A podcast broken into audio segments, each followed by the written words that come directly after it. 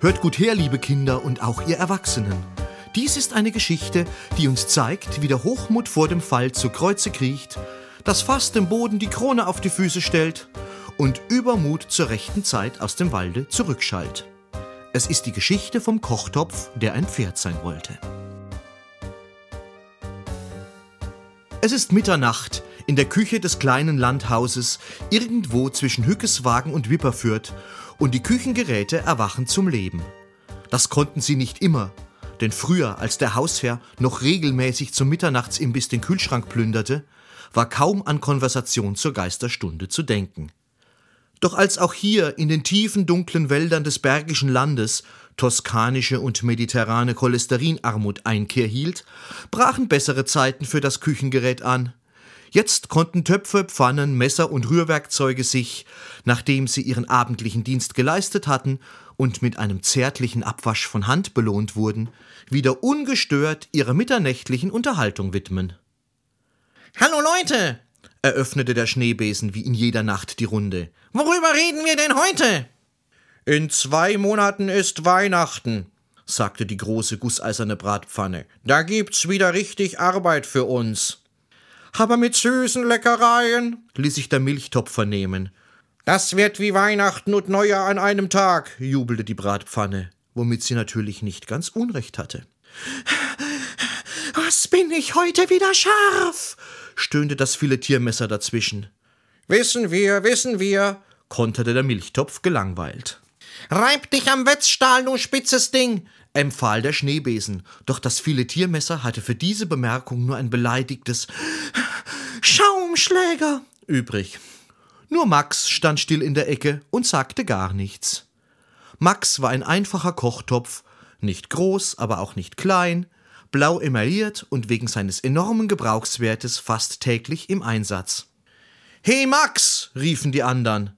Was ist los mit dir? Trübsal blasen darf nur der Teekessel, sagte der Schneebesen in der Hoffnung, den traurigen Topf ein wenig aufzumuntern. Ich wär so gern ein Pferd, meinte Max traurig, frei auf der Weide herumtoben, anstatt hier vor sich hin zu schmoren, laufen und springen und von den Kindern gestreichelt werden, anstatt zwischen Herd und Spüle herumgeworfen zu werden. Das wäre ein Leben. Du spinnst doch, ereiferte sich der Schneebesen.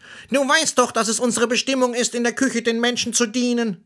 Und außerdem ist das auch gar nicht so schlecht, fügte sich die Bratpfanne in ihr unabänderliches Schicksal. Surbrode, brummte die große rheinische Kasserole, und das war, wie immer, ihr einziger Kommentar zum Wunsch des unglücklichen Topfes. Und ich will trotzdem ein Pferd sein, erwiderte Max trotzig. Merkt ihr denn nicht, dass es noch etwas anderes gibt als dieses traurige Leben als Küchengerät? Da draußen liegt eine Freiheit, von der wir kaum zu träumen wagten. Schimmel kannst du auch hier ansetzen, zischte das Filetiermesser. Und was ist, wenn sie dich reiten wollen? Und so spotteten sie über den armen, unglücklichen Max. Aber er wusste tief in seinem Inneren, dass auch ein Kochtopf das Recht zum Träumen und Wünschen hat und dass sie ihm diese Träume und Wünsche nicht nehmen können. Ob Schneebesen, Milchtopf, Filetiermesser oder Bratpfanne, sie waren doch alle viel zu kleine Lichter, von der großen rheinischen Kasserole ganz zu schweigen. In den Nächten, wenn alle schliefen, galoppierte Max im Traum über Wiesen und Felder, trug glückliche Kinder auf seinem Rücken, wurde gesattelt, gestriegelt, gestreichelt und mit Zuckerstückchen gefüttert. Am Tag diente er Kartoffeln, Gemüsen und Suppen als Behältnis, und mehr als einmal ließen sie ihn anbrennen. Aber er beklagte sich nicht, denn er wusste ja, dass ihn in der Küche ohnehin keiner verstand. Dann kam die stille Adventszeit, und als die erste Kerze brannte, legte sich weicher, weißer Schnee wie ein Tuch über das Land. Jetzt beteiligten sich auch, wie in jedem Jahr, das Backblech, der Spritzbeutel und die Ausstechförmchen an der mitternächtlichen Runde. Und da, in der ersten Adventsnacht, geschah etwas, worüber sie viele Jahre später noch sprachen. In der Küche des kleinen Landhauses zwischen Hückeswagen und Wipperfürth erschien eine gute Fee. Ihr Glanz blendete die anwesenden Küchengeräte, doch einige, so muss man gestehen, waren so gut poliert, dass sie mühelos zurückglänzen konnten. Die gute Fee wandte sich an Max, den unglücklichen Kochtopf. Ich kenne dein heimliches Flehen, sagte sie mit milder Stimme, und ich weiß, was du bisher erdulden musstest.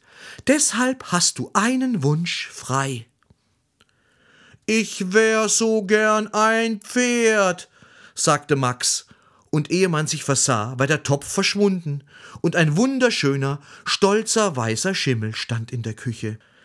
Und ich will eine Flasche Rotwein werden, spottete der Schneebesen vorlaut. Und weil die Fee an diesem Abend besonders gut gelaunt war, erfüllte sie auch diesen Wunsch.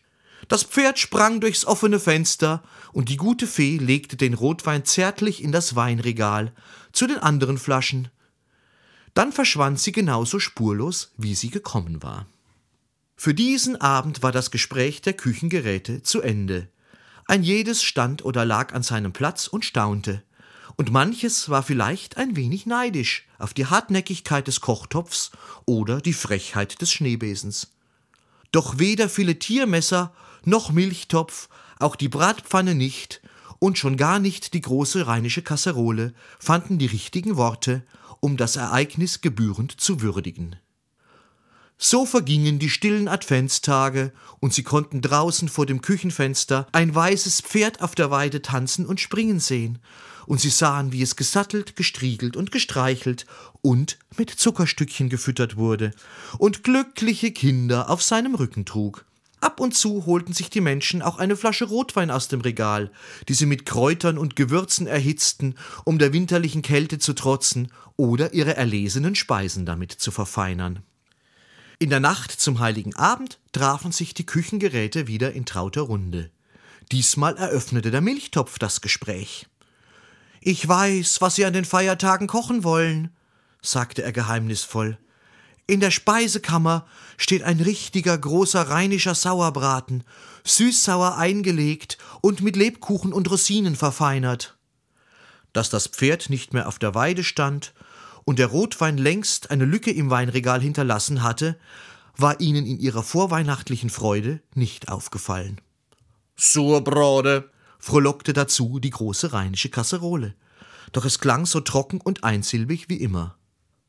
Was wohl Max und der Schneebesen jetzt machen? fragte besorgt die gusseiserne Bratpfanne. Ich wünschte, sie wären jetzt hier bei uns. Doch dies waren Dinge, die über den Verstand einer gewöhnlichen Bratpfanne weit hinausgingen, und so feierten alle zusammen ein gemütliches und besinnliches Weihnachtsfest.